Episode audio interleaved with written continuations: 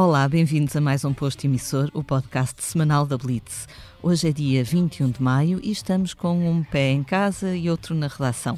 O mesmo é dizer que na segunda semana de desconfinamento, o meu colega Mário Rui Vieira participará à distância, mas eu, Lia Pereira, já estou nos nossos estúdios de Passo de Arcos. Bom dia, Mário, como estás? Bom dia. Estou bem. Acho que agora com este, com este solzinho resolveu aparecer e e este calorzinho, as coisas parece que uh, sentimos-las logo um bocadinho melhor, não é? Apesar de tudo, continuarmos ainda nesta situação, parece que vem algum ânimo com, com o bom tempo. Um ânimo mais luminoso. No, no nosso 18º posto emissor, vamos receber uma artista multifacetada, nascida de, na década de 80 em Louros, começou por tocar bateria num grupo de teatro da sua escola naquela localidade, viria a ocupar os cargos de baixista, teclista noutros projetos, incluindo na banda de David Fonseca, até que em 2008 se aventurou em nome próprio com o primeiro disco a solo. As canções são o seu ofício e a sua paixão, mas as causas nobres também não lhe são alheias. Dona de uma voz forte, quer a cantar, quer a defender os valores em que acredita, Rita Redschuss está connosco neste posto emissor. Bom dia, Rita, como estás hoje? Bom dia. Olha, estou como o Mário, estou um bocadinho mais animada por ver sol. faz logo alguma diferença, não é? Faz muita, faz muita. Uh, a quarentena foi quase toda uh, passada em chuva e então uh, ver o sol agora entrar aqui na janela é um bocadinho mais animador, sim. Uhum.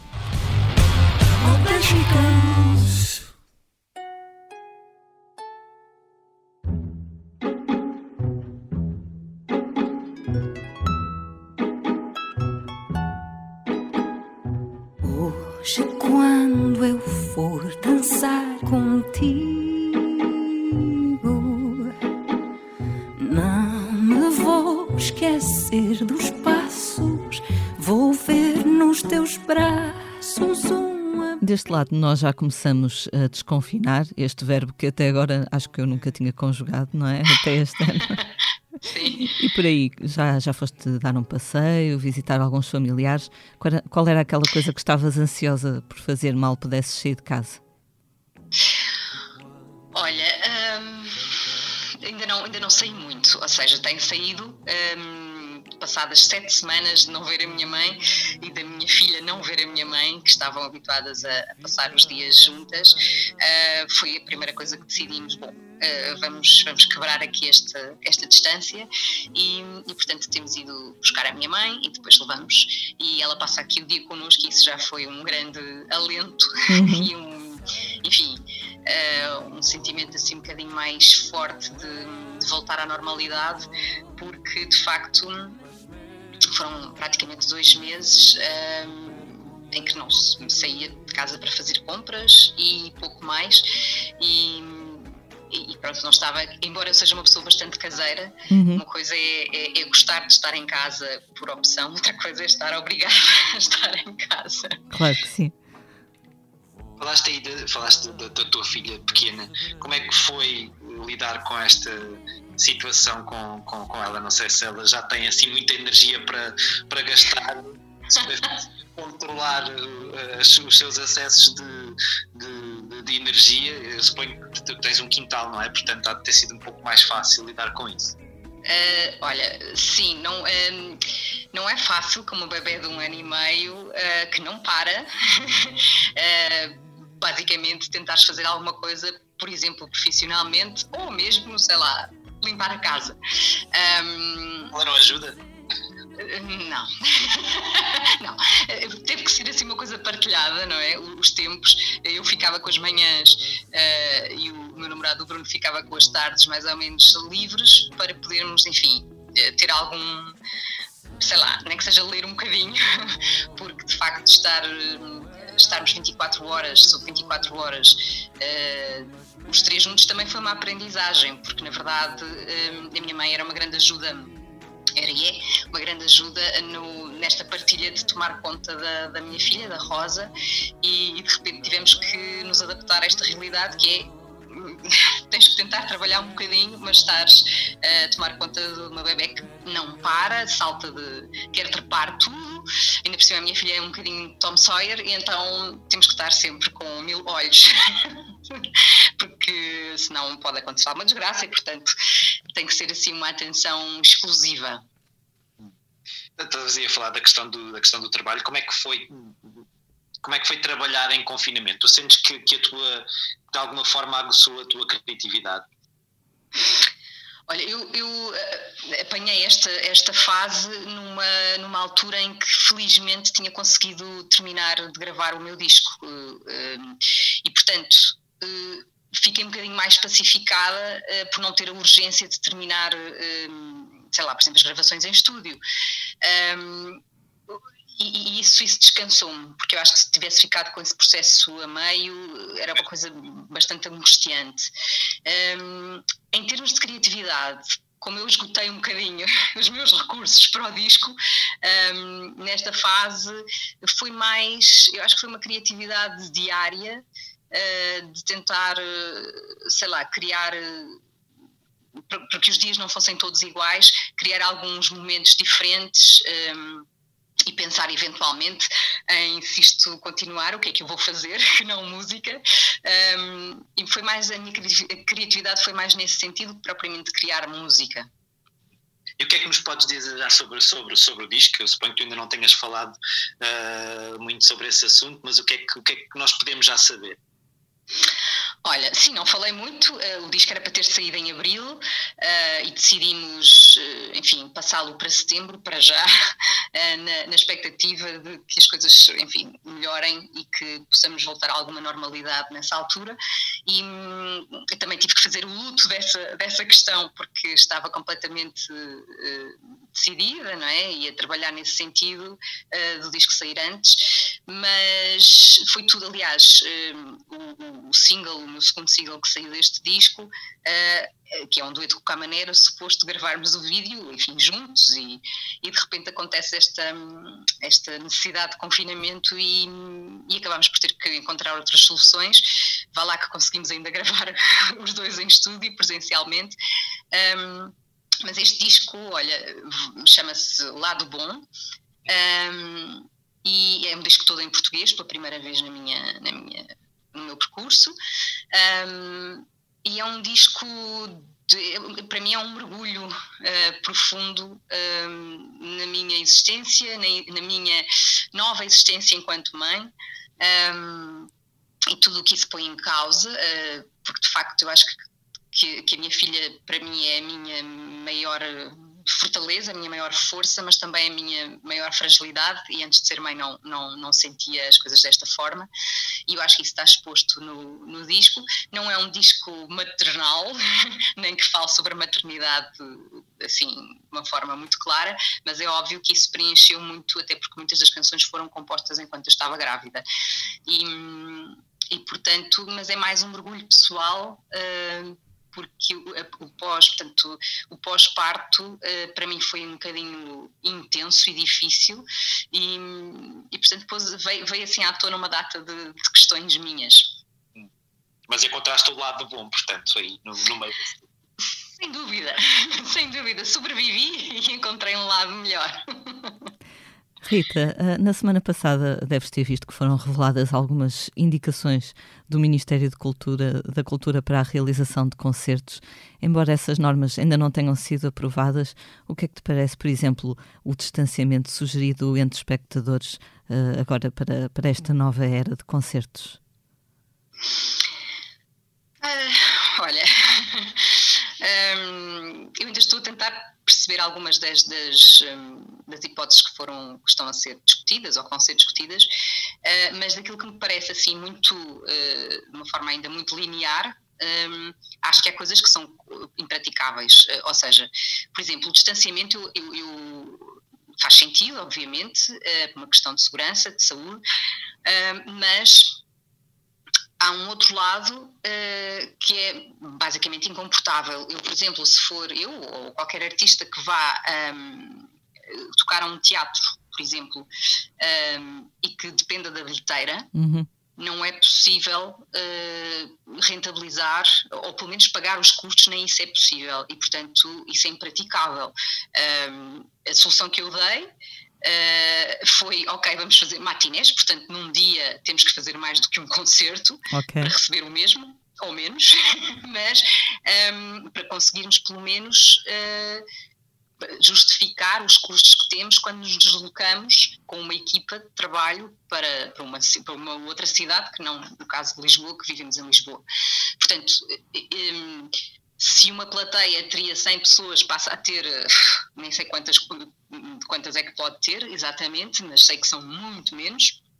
Uh, esse, é, esta é uma questão muito, muito prática que não, que não é viável, porque uma coisa é um concerto ser subsidiado ou ser pago, ser comprado. Agora, no caso, e isto acontece muito frequentemente, em que nós vamos uh, basicamente arriscar a bilheteira, é impossível, não é possível. Tu partilhaste uh, recentemente duas fotografias, numa via-se um avião cheio e na, e na, outra uma sala de espetáculos vazia. Porquê que tu pensas que as regras vão ser diferentes? Eu, eu, tenho pensado muito nestas questões e eu acho que acaba sempre por ser aquela questão de a cultura não é uh, essencial à vida, não é? Portanto... Uh, pois... Um eu acho, uma das coisas que me parece, até por estas, estas propostas que, vão, que, que têm sido divulgadas em relação à retoma de, de concertos e espetáculos, hum, eu acho eh, que deveria haver uma comissão eh, de pessoas que trabalham de facto no terreno, músicos, bailarinos, atores, eh, cenógrafos, tudo, não é? Para de facto ser discutido isto de uma forma realista e possível. É óbvio que assim, de uma forma muito enfim, linear, uh, olhando, eu, eu pergunto-me, ok, o vírus é o mesmo à partida, apesar das suas mutações, um, eh, ao que sabemos neste momento, uh, pega-se sobretudo uh, pelas vias respiratórias e, portanto, estas coisas todas que nós já sabemos, ou seja, a proximidade é um problema. Se a proximidade é um problema, então que seja um problema em tudo, não é? Porque, porque eu acho que não, não, aí não há distinção, não é? O perigo é, é igual.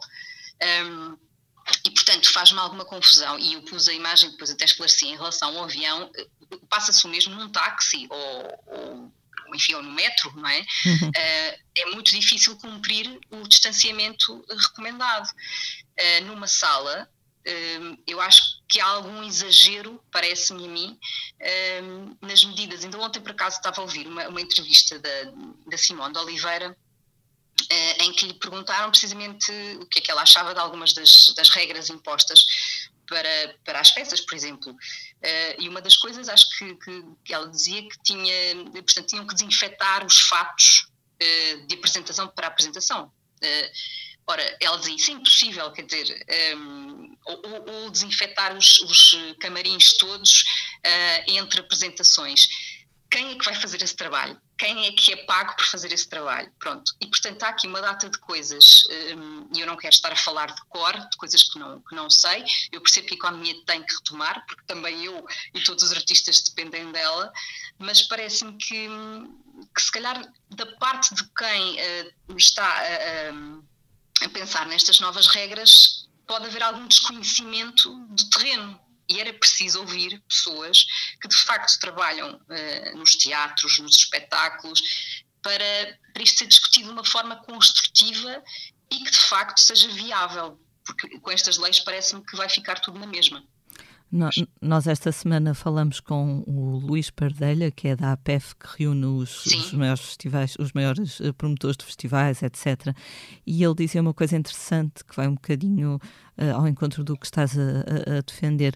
Ele dizia que as regras, por exemplo, para a ocupação dos restaurantes não são tão rigorosas e que para que o público volte às salas de espetáculos uh, é preciso perceber, é preciso que se transmita a ideia de que ir a um concerto não é mais perigoso do que ir a um restaurante ou ir ao cabeleireiro, por exemplo. Uh, concordas Sim, com é isso? É verdade. Uhum. Concordo, concordo.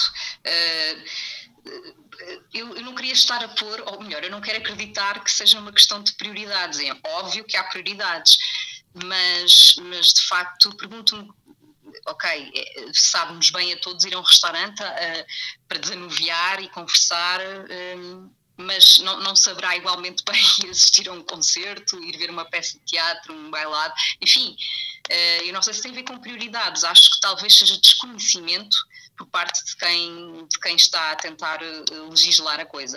Uhum. Rita, tu tens sido uma figura muito presente nesta, nesta fase uh, destes concertos online, uh, vi-te algumas vezes a falar na, na, televisão, sempre assim à distância. É também uma forma de, de te manteres ocupada? Imagino que já estejas versada em tudo o que é aplicação tipo Zoom. Sim, tenho aprendido bastante. Eu que nem sou assim ligada às tecnologias. Uh, mas eh, tem, tem, sim, foi, tem sido um desafio também, não é? Aprender a comunicar de outra forma. Um, aquilo que me tem dado mais sanidade mental tem, tem sido, de facto, algumas, algumas de, alguns desses encontros virtuais que tenho tido uh, e algumas iniciativas, uma delas logo quase desde o início da, da quarentena, que foi fazer uns concertos no, no, quintal com o Bruno Santos e com o Ricardo Toscano. Para já foi o mais próximo que nós conseguimos de ter de, um concerto, não é? Do, do, feeling que temos a tocar para pessoas. E depois foi muito foi muito generoso da parte das pessoas porque vieram sempre à janela e ainda continuam a vir um, juntaram-se, houve uma partilha completamente nova que nunca, que nunca tínhamos tido com uma data de pessoas em volta aqui dos prédios. Um, depois passámos a, a, a transmitir também no Instagram e no Facebook e também houve muita gente que dizia que era um momento assim do dia. E, e, isso foi, olha, foi mesmo uma forma para nós de, de manter aqui um foco, eh, porque tínhamos que pensar o que é que íamos tocar no dia seguinte e também de, desta partilha mesmo das, de, com as pessoas, eh, acho que custou menos passar por uhum. causa disto como tu dizias no, no início da, do nosso recolhimento, digamos assim, naquela altura em que eu falei contigo, uh, nós não fomos feitos para, para estarmos todos separados uns dos outros, não é? Acho que este tempo não, provou é... isso mesmo. Sim, eu acho que, e, e de alguma forma, esta situação uh, veio um bocadinho provocar o, o, pensar sobre isso, não é? Uh, nós, eh, falo por mim, eh, passei a comunicar muito por mensagens, enfim, eh, mais até do que telefonemas. Eu também não gosto muito de falar ao telefone, mas pronto. Mas, ehm, enfim, às vezes, em vez de estarmos presencialmente com as pessoas, optávamos por por coisas um bocadinho mais imediatas, mais, mais simples, um, e de repente toda esta situação também vai fazer um, pensar sobre a urgência, sobre a necessidade que nós temos de facto do outro e de estar com o outro e de ver a expressão do outro. Um, e acho que sociologicamente daqui a um tempo uh, vai ser interessante pensar sobre isto, desse ponto de vista. Uhum este recolhimento eh, em casa levou também a, uma, a alguma frustração uh, associada a tudo isto. E, e, a que os ânimos também se, se exaltassem. Uh, eu acho que também teremos muito de pensar depois o que é que o que é que isto traz uh, ao de cima na nossa, na nossa personalidade. E eu estou obviamente a falar disto por causa da questão do, do, do TV Fest, aquele, aquele festival uhum da Cultura, que distribuiria um milhão de, de, euros por músicos convidados a atuar uh, uns pelos outros. Tu já estás com essa questão pacificada na tua cabeça ou foi um momento difícil de, de porque no fundo tu admitiste que tinhas sido convidada e, e, na verdade houve muita gente que caiu em cima, eh, em cima de ti e em cima de muita gente que, também iria participar nesse, nesse festival, que entretanto foi, foi obviamente cancelado isso já está pacificado na tua cabeça ou tu ficaste a remoer um pouco naquilo? Olha, fiquei uns dias. Uh, fiquei porque. Bom, eh, pela primeira vez fui alvo de bullying cibernético, agora já sei o que é. Um, o que é que me chocou, o que é que mexeu comigo? Uh, inicialmente, aquilo que me levou a escrever o texto uh, foi eh, ter, ter, ter-me apercebido uh, que os quatro nomes daqueles quatro artistas, uh, enfim, que deram o pontapé de saída a isto e foram expostos, fez-me impressão eu ficar calada na sombra quando eu tinha aceito e eu, eu continuo a achar que continuo a achar, não, eu tenho a certeza que eu aceitei uh, pelas razões certas e muitos dos meus colegas que não vieram uh, a público dizer que tinham aceito, uh, com alguns deles falei, uh, tenho a certeza que também aceitaram pelas razões certas. E as razões certas, do meu ponto de vista, foram a possibilidade de que esse, esse cachê, no fundo, o cachê, um pagamento por, por um trabalho, fosse distribuído pela, pela equipa e eu, eu, eu sei do que falo porque tenho muita proximidade com as pessoas que trabalham comigo até há muitos anos e sei que estão a passar uma altura muito complicada e portanto o meu pensamento, se calhar ingênuo, ingênuo no sentido de vi, vi esse lado. Um, eu confesso que eu não vi o lado político, uh, priori, não, não, achei que isso fosse a coisa prioritária neste momento. Um, e, e, no fundo, uh, não deixa de ser mais um estudo sociológico interessante de como é que as pessoas reagem, uh, sobretudo atrás de um ecrã, não é? Isso já não é novidade, um, mas, mas a forma como as pessoas também pensam sobre, sobre estes assuntos. Eu acho que isto, uh, ainda não tirei as conclusões todas, pacifiquei-me passados uns quatro dias do episódio. Um, sobretudo aprendi que de facto uh, as nossas redes sociais, as nossas contas uh, pessoais de, de, internet são de facto uma extensão da nossa casa.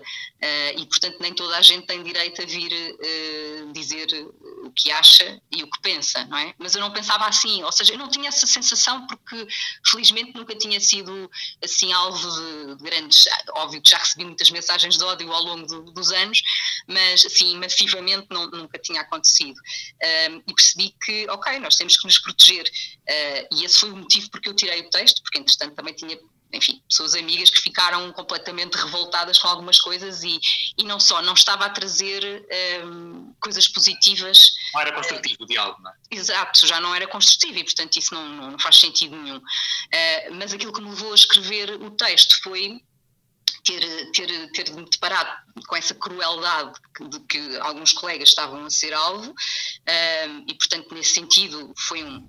Enfim, pensei, ah, isto não é justo que eu, que também aceitei, agora fico aqui calada na, na sombra. E, e, por outro lado, também vi alguns discursos de alguns, de alguns colegas que, que, me pareceram, alguns deles eu já tive a oportunidade de, de, de até de conversarmos sobre isso, um, que me pareceram os pontos que eram apontados para, para a não realização do, do, do festival.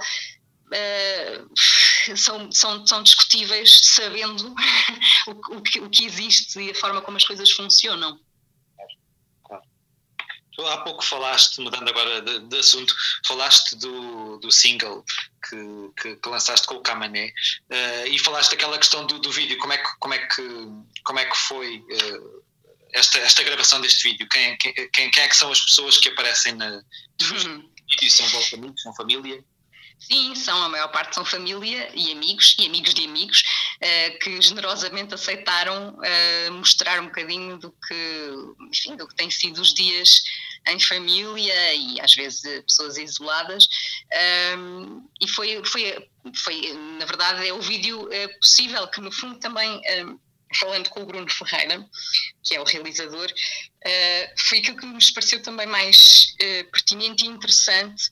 Um, ehm, ainda pensámos em tentar fazer qualquer coisa de animação, ou, mas depois pensámos acho que faz sentido de facto uh, retratar aquilo que o momento que se está a viver e, enfim e, vamos ser vamos ficar todos marcados por isto. Um, e esta canção também e todo este processo e portanto uh, decidimos ok então vamos fazer um, um, vídeo em que cada um pega na sua câmara como está a acontecer e, e vamos conversarmos com os outros. E aquela canção foi foi foi desde o início que tinha a voz do Camanelli a pairar desde o início que era uma, uma dança e um diálogo, porque compus a canção ainda estava grávida e, e aquela sensação de nunca se estar sozinha quando, quando se tem um bebê aqui na barriga é uma coisa muito forte, muito presente. Um, e depois em estúdio, quando estava, quando estava um, a gravar e a, enfim, a produzirmos a canção com o Miquel Solnado, uh, pensámos, e, e, e que tal fazer de facto aqui uma dança e uma dança de vozes e, e aí sim uh, tornou-se claro que, que o Camané era, era uma das pessoas com quem eu gostava de trabalhar já há muito tempo uh, pareceu-nos de facto a pessoa certa e tive muita sorte porque ele ouviu, gostou muito e quis gravar tinha sido tudo um bocado mais complicado nestas últimas semanas se não fossem estas tecnologias, não é? O poderes pegar na, na câmara, poderes eh, fazer, quer, quer seja uma canção, uma coisa profissional ou até mesmo uma macacada para mandarmos para os amigos, não é? Apesar de tudo. Sim, sem dúvida. Uh, aliás, às vezes penso muito nisso. Bem, eu se não houvesse internet, uh, quer dizer, uh, episódios mais ou menos semelhantes a este já aconteceram na história sem internet. Exato. E, e, mas às vezes penso, olha, sei lá, se tivesse que ser por carta, por como, como, é que, como é que seria? Mas é, é a velha, é a velha questão, não é? quando as coisas existem depois deixam de existir, tornam-se um problema muitas vezes. Quando não existem, pronto, vive-se com o que se tem. Claro, ainda não sentimos a sua falta, não é? Pois. As, as, imagens que têm passado, eu acho que até uma reportagem que passou na SIC há pouco tempo sobre a febre espanhola, é incrível as parecenças de, de, de, daquilo que acontecia na altura com o que está a passar neste momento, apesar de, como tu estavas a dizer, na altura não haver, não haver tantas formas de, de, de retratar bem a, a, situação, as fotografias que surgem as descrições são muito parecidas com aquilo que nós estamos a viver neste momento.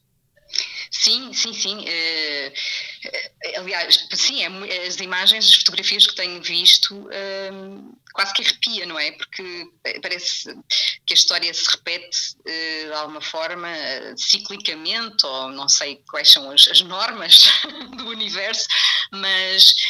Um, não sei, penso, tenho pensado, mas uh, o, que é que, o que é que isto nos vai trazer de, tentando ver de um, de um ponto de vista otimista, de positivo, o que é que isto vai vai mudar em nós ou vai fazer com que nós mudemos um, positivamente. Não é fácil todos os dias pensar desta perspectiva. Um, quando se perdem vidas e, e, quando não há contacto com as pessoas e quando não se consegue trabalhar e depois deixa-se de ter dinheiro e de saber que, que, isto não se vai resolver de um dia para o outro. Um, mas mas enfim, tento, tento às vezes olhar para estes episódios históricos dessa perspectiva, não é? De, ok, daqui a um tempo, quando tudo estiver um pouco melhor, o que é que nós vamos conseguir tirar de positivo, o que é que ficará, não é? O lado bom, o lado bom disto tudo, bom. não é? Sim. olhando para, essa, para, para, para isto que estamos a falar, olhando para a, as parecenças que encontramos entre, entre isto e a, a, tal febre espanhola, não deixa de ser um pouco estranho pensarmos que com tanta evolução que houve pelo meio, nós estamos numa situação tremendamente parecida. A questão de, horrível das valas comuns e de, e de, e de tudo isso é, não deixa de ser um pouco eh, angustiante perceber que passado um século uh, as coisas continuam a ser demasiado parecidas. Não?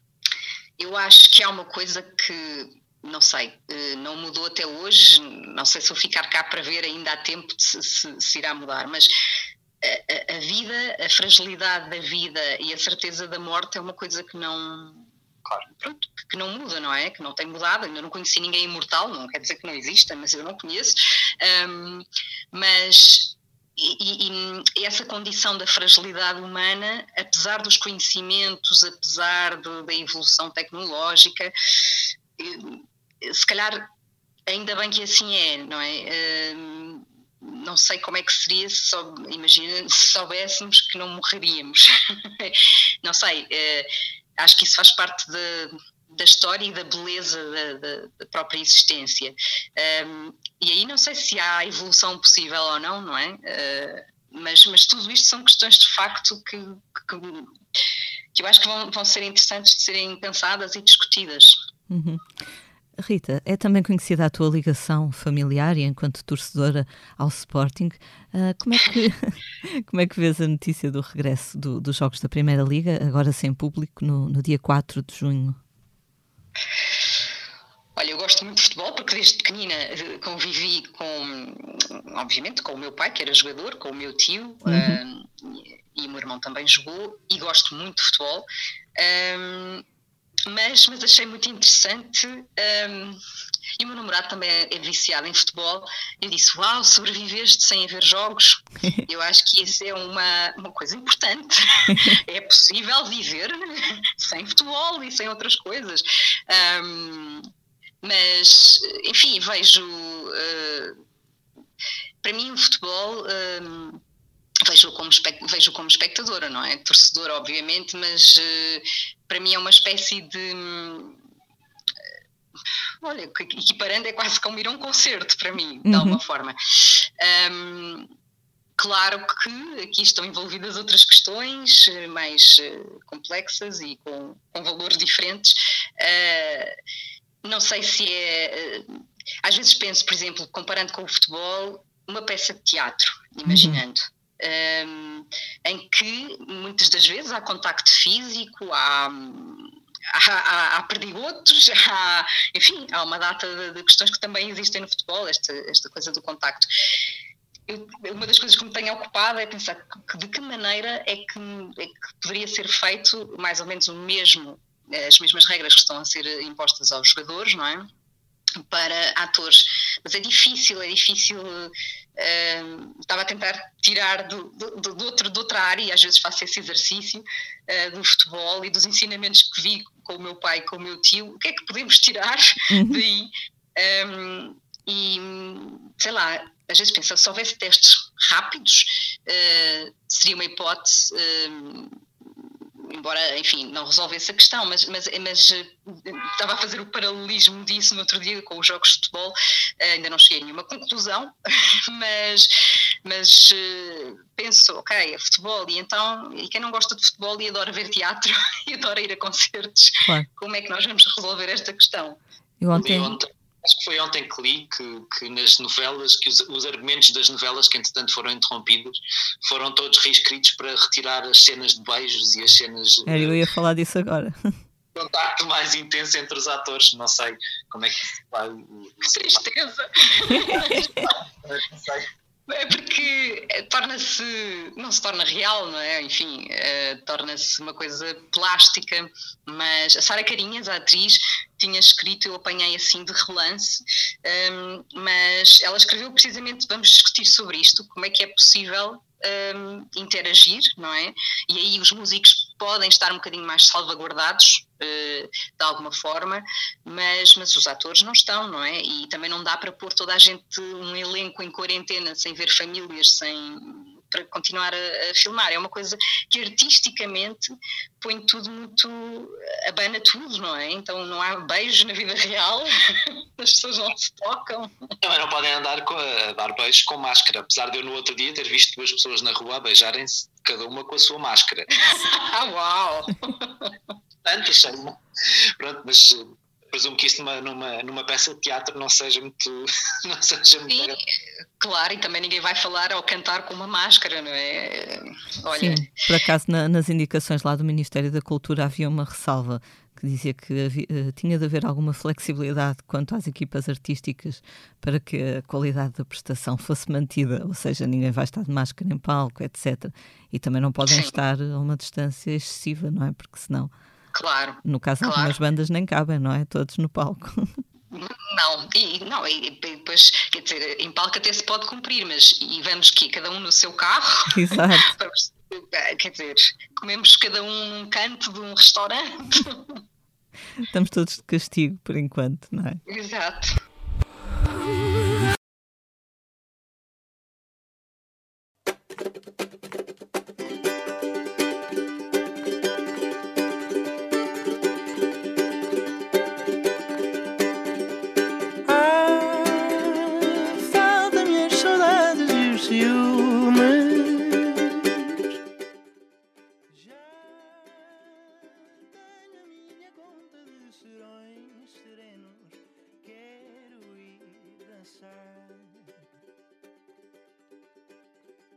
sei por onde vou, é o melhor caminho. Não deixo nada. Vamos então continuar a passar à nossa próxima rubrica em que falamos das notícias que estão a marcar a semana e a grande questão que continua em cima da mesa, não só em Portugal como no resto do mundo, é o que vamos fazer aos concertos.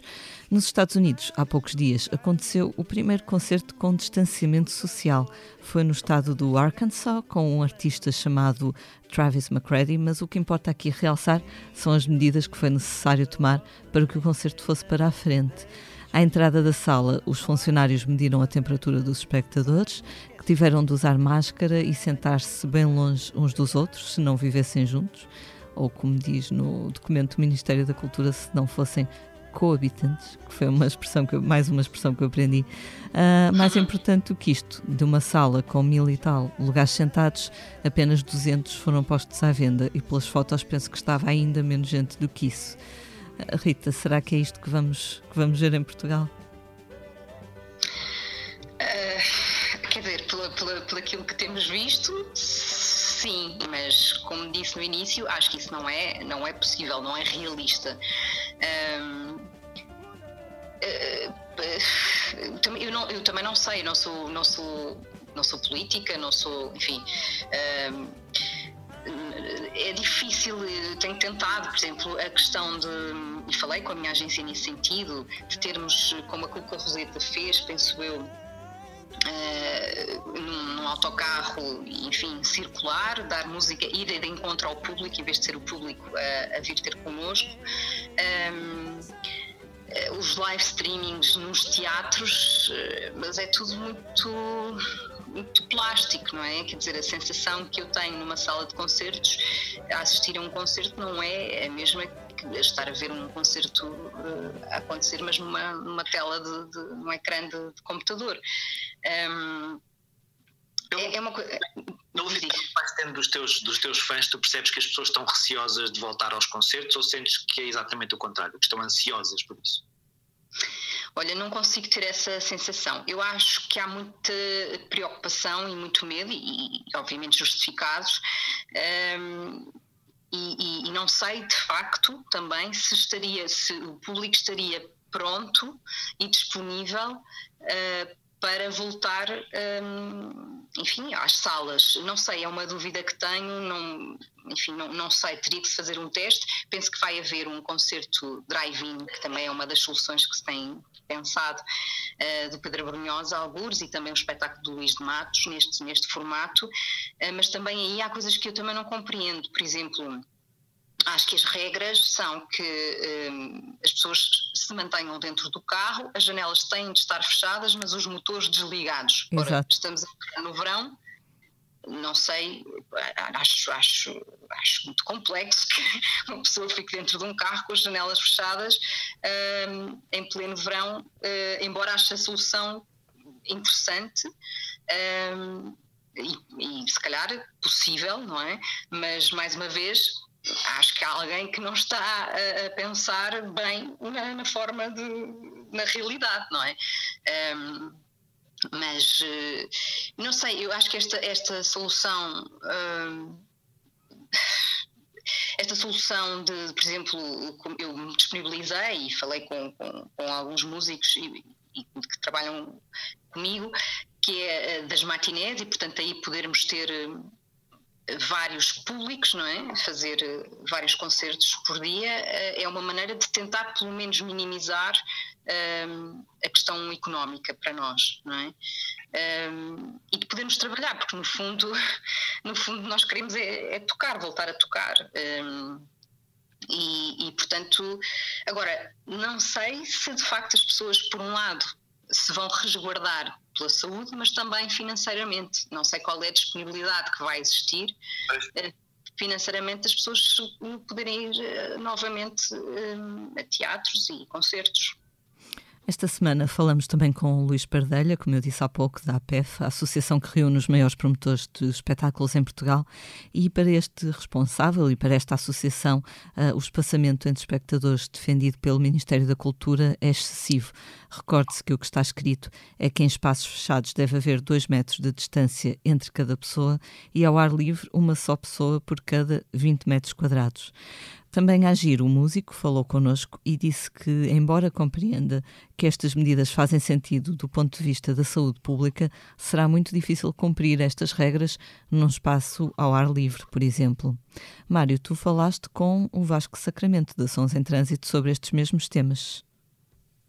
É certo, é, é, verdade. O Vasco Sacramento, para quem não, não, não, sabe, além de agenciar artistas como, como a Rita, o António Zambujo ou a Ana Moura, é também o programador do Capitólio, em Lisboa, e promotor do Festival F em Faro.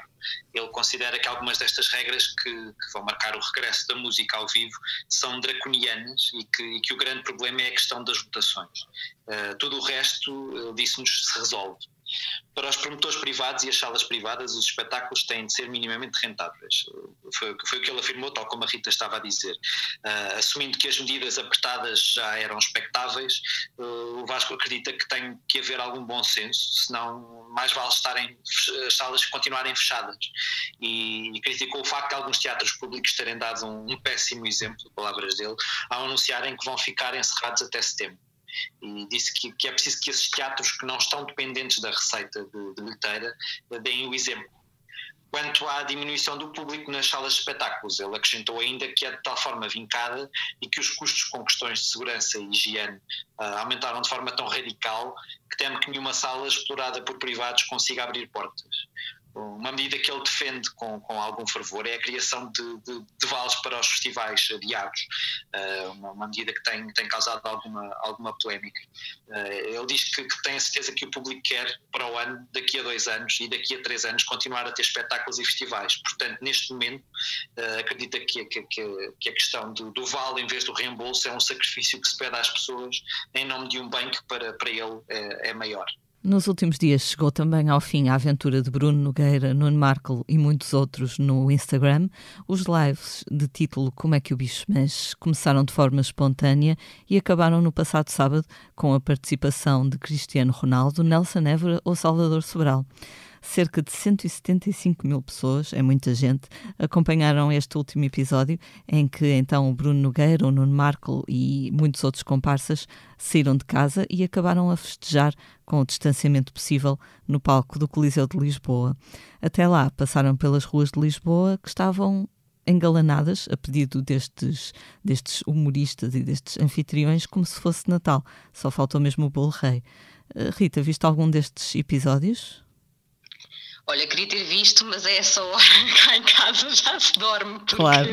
com uma criança pequenina não, não dá, senão pagamos a fatura no dia seguinte, uh, porque acordar às sete e meia, claro. uh, e, e, portanto não, não, não assisti. Assisti depois a alguns comentários e algumas, alguns, enfim, algumas pessoas que me contaram o que é que se ia passando.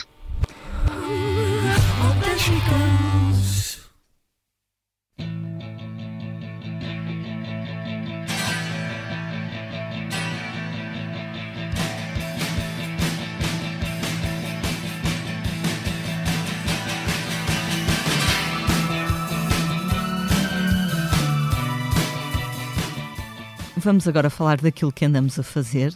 No site Blitz foi publicado um longo artigo do nosso colega Rui Miguel Abreu sobre Ian Curtis, o vocalista dos Joy Division, que morreu há precisamente 40 anos e sobre quem é sempre possível descobrir mais alguma coisa. E é um artigo este com depoimentos importantes, não é, Mário? É um, é um longo artigo que recupera para o presente, quatro décadas depois, o, o gênio torturado que era a alma dos, dos Joy Division. Nele podemos ler depoimentos de, do também já falecido Genesis P. Orridge, dos Throbbing Gristle, que revelou à Blitz que Curtis estava cansado de ser uma estrela pop e que queria ser mais experimental, e que chegaram a ter planos para criar uma banda juntos. Uh, era uma espécie de resposta à questão como é que escapamos desta armadilha em que nos metemos. Uh, claro que o Curtis acabou por morrer antes de, de colocar este plano em prática. Um, também, é, também é a primeira mulher de Tony Wilson, o mítico fundador da Factory Records, que, que apresentou o Joy Division ao mundo, partilhou com o Rui Miguel Abreu algumas das recordações que mantém de Curtis. A autora do livro Torn Apart, The Life of Ian Curtis, diz que, que o Ian, dos primeiros tempos, gostava de se rir e que, que não era a personagem sombria e negra em que, em que a história acabou por transformá-lo. Uh, já Vinnie Riley, dos, do Rudy Column, recorda o momento em que viu Curtis a cantar e a fazer a sua dança esquisita pela primeira vez, assumindo que não conseguiu tirar os olhos dele, apesar de haver uh, algo de assustador também naquela, naquela figura. Uh, já o fotógrafo Kevin Cummins, que fotografou Curtis e a banda desde o início. revela que o vocalista do Joy Division tinha a sua idade e que, e que não eram assim tão diferentes. Uh, ele disse, citando, todos líamos muito e ouvíamos o mesmo tipo de música e as pessoas costumavam andar na rua com discos debaixo do braço para melhor transmitirem uma imagem. O Ian não se destacava dessa multidão. Era muito calado e tímido, mas a maior parte de nós era assim. Uh, estas e mais histórias sobre Ian Curtis podem, podem obviamente ser lidas neste, neste longo e interessante artigo do Rui Miguel Abreu, que entretanto já está publicado no site da Blitz. Outro artigo bem interessante que temos no nosso site é uma fotogaleria que a Rita Carmo, a nossa fotógrafa, fez com as salas de espetáculos que estamos habituados a ver cheias de público e que por estes dias têm estado naturalmente vazias. Podem então ver imagens radicalmente diferentes do Coliseu de Lisboa, do Campo Pequeno, do Teatro Tivoli ou da Altice Arena em blitz.pt.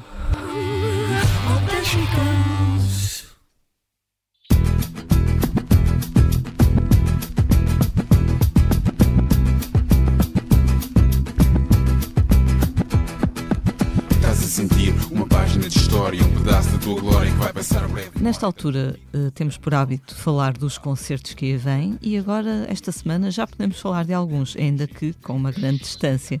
O Nós Alive anunciou que a sua 14 edição vai ser adiada para 2021, acontecerá, portanto, de 7 a 10 de julho do próximo ano e a primeira grande confirmação são os da Weasel, que deviam ter regressado aos palcos este ano e irão regressar, mas dentro de mais ou menos um ano.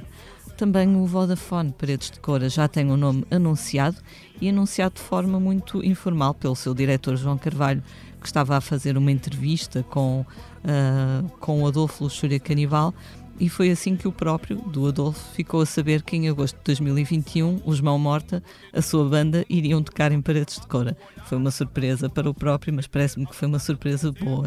Uh, também o North Music Festival que acontece no Porto, na Alfândega do Porto, um, na primavera, uh, anunciou que voltará para o ano uh, e que já estão garantidas uh, duas, ou, perdão, quatro bandas que estariam no cartaz deste ano, incluindo os Deftones e os Lamb.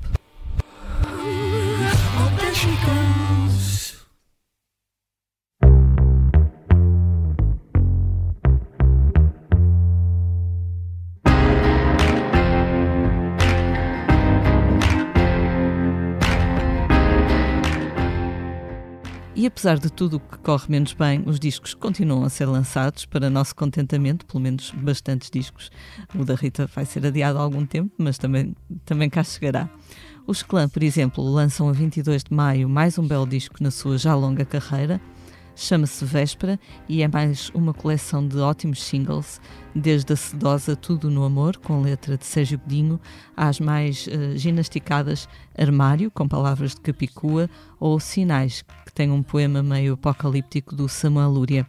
Véspera é um disco ao mesmo tempo acessível e aventureiro, em que a banda de Vila, de Vila do Conde tenta não se repetir e acaba a fazer um disco muito, muito ágil, muito atlético. Eu sei que o Mário tem andado a ouvir o novo disco do Moses Sumney. Verdade, tenho ouvido muito e, e, confesso que gosto cada vez mais. O Moses Sumney, para quem ainda não, não conhece, é um músico norte-americano de ascendência ganesa que se estreou há três anos com um álbum chamado Aromanticism, pelo caminho, tem colaborado com artistas como James Blake, Solange, Bon Iver ou Cinematic Orchestra. Portanto, o currículo dele está, está cheio de referências fortes. Este segundo álbum, que se chama Grey, um, é, é, duplo e contém mais do que uma hora de duração. Uma coisa que, que começa a ser um pouco, um, um, pouco rara nesta, nesta era de consumo rápido. É um disco em que ele apura a sua escrita de canções e, e dá largas a uma excelente voz. É incrível a amplitude vocal dele, tem uns graves super possantes e um falsete irrepreensível mesmo. Em, em, canções tão marcantes quanto Virile, Neither Nor ou Cut Me, que estávamos a ouvir há, há pouco, Stami explora as, as, complicadas relações entre o amor, a solidão e a morte. Eh, é um, é um álbum sombrio, mas muito, muito bonito, que conta com colaborações de um, de um, de um elenco de luxo, do qual fazem parte Thundercat, Mac DeMarco, James Blake ou One Hot Tricks Point Never. Ele nos falsetes faz lembrar um bocadinho o Prince, não? Do que eu ouvi. Um pouco, sim, sim. É, é, é um falsete incrível mesmo, porque não é. É muito forte, é muito denso, não é, uhum. não é um falsete assim, enfim, É, é, muito interessante, é muito interessante. Rita, tu não conheces o Moses Sumney? Olha, conheço o, o, disco de há três anos, já não sei muito bem. Uh, 2017. 2017, pronto. Um, e, e, gosto muito. Ainda não, ainda não consegui ouvir um novo, mas estou ansiosa. Tens aproveitado para ouvir alguma música nestas semanas? Hum. uh, difícil, difícil. A Rosa não deixa. Uh, não, a Rosa não dá tréguas a ninguém, isto tem que ser eh, atenção só para ela em exclusividade. O que faço é algumas playlists para ela também ouvir e quando está na hora de sono, mas são coisas, eh, são coisas mais antigas, enfim, standards jazz, eh, com Nat King Cole que tem uma voz que embala, um, ehm, para o sono chegar.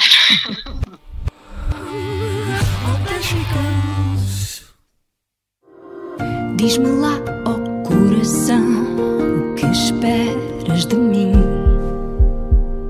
O amor não é razão. Estamos mesmo a chegar ao fim de mais um posto emissor. O nosso grande agradecimento à Rita Red Shoes. Uh, desejamos que continue a correr tudo bem contigo, com a Rosa e com todos os teus amigos e familiares. Um, esteve também neste posto emissor o jornalista Mário Rui Vieira. Eu sou a Lia Pereira. Os temas de abertura e conclusão são da autoria de Legendary Tigerman e a edição multimédia esteve a cargo de Ruben Tiago Pereira e Joana Beleza.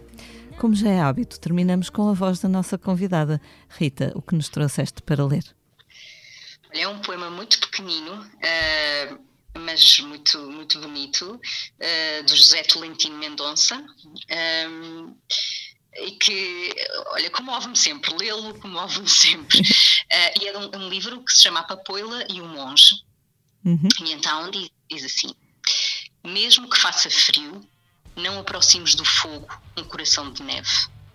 Olha, eu li esse poema ontem, naquela página do Sério? O Poema Ensina a Cair, sabes? É uma página. Não, por acaso não conheço, não conheço, mas vou explorar. Eu pus um like nesse poema ontem à noite. Olha que lindo, coincidência.